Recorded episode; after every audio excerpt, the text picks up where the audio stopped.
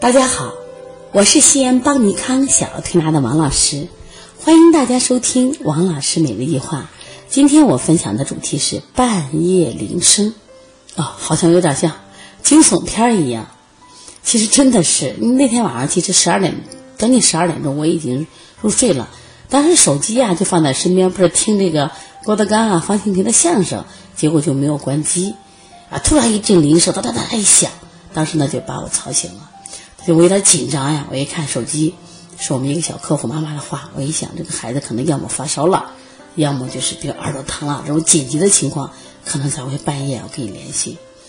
后来妈妈说：“王老师，我们孩子洋洋呀，他肚子疼，哎呀，这会儿把孩子疼的呀，就是满床这个打个滚儿。其实见到腹痛啊，真的今年哦，就发现特别多。一般我们在西医里面叫肠系膜淋巴结炎的腹痛。那么关于中医的腹痛呀，我们也有很多类型，比如气滞的腹痛、受寒的腹痛、伤食的腹痛很多。那么在西医的腹痛，其实还有解释，比如说阑尾炎的腹痛啊，然后肠套叠啊、肠梗阻的腹痛。”那我就问这个孩子，我说疼是那种钻心的疼，还是就是可以忍受那种胀胀的疼？因为这个孩子已经八岁了，妈妈就问他啊，我说胀胀的疼，不是那种钻心的疼。我说那好，我说没问题。我说我跟你说个方法，家里有没有开塞露？妈妈说有。我说用开塞露让他拉一下。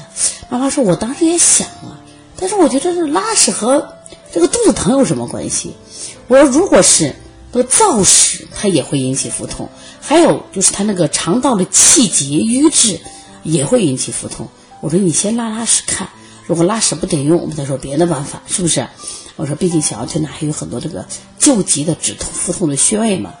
这妈妈，呃，就给孩子用上。然后我说你五分钟以后他拉完屎，你再给我打个电话。那么他用开塞露用进去以后呢，没有让他急着就去到厕所拉，让他稍等了片刻。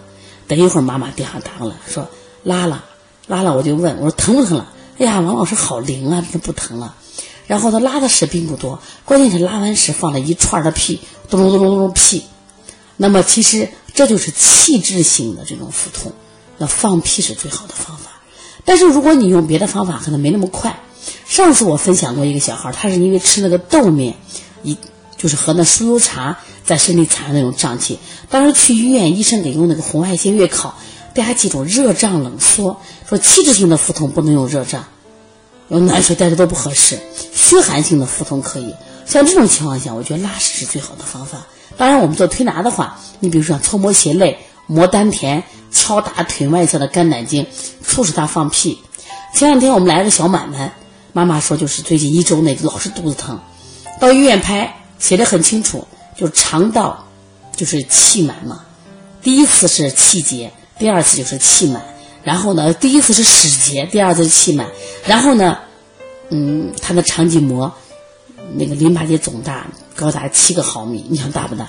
因为肚子胀了引起肠系膜淋巴结这个腹胀。我说你这个没事他说要不要打针？要不要吃？我说不需要，不需要，放屁就好。那天也是，他是白天来了，我们给他推推，放了屁就好好很多。那哪些东西会引起腹胀呢？啊，我就是小孩如果吃这个寒凉的水果，它容易引起腹胀。另外吃那个多蛋白质的食物，包括我们说吃红薯、吃苞谷好，他们也其实容易产生腹胀。还有这个小孩在路上走着，比如说外面不是刚从幼儿园接回来，他一边走外面还有寒气，我发现吃水果容易带进去寒气，也会引起腹胀。当然还有一种人是脾虚腹胀遇到下呕月腹胀，这种腹胀引起的腹痛，首先不担心，想办法让他拉一泡。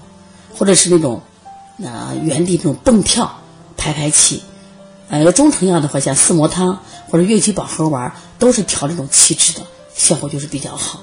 所以你看，半夜妈妈给个打我的电话，是对我的信任。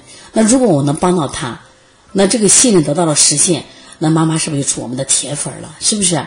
所以说，我们要不断的呃拥有更专业的知识来帮到我们的家长。那我也希望我们的家长。要不断的去学习，提高自己的什么呀育儿能力，否则的话，孩子生病了，除了去医院，除了幺二零，再没有别的办法了啊！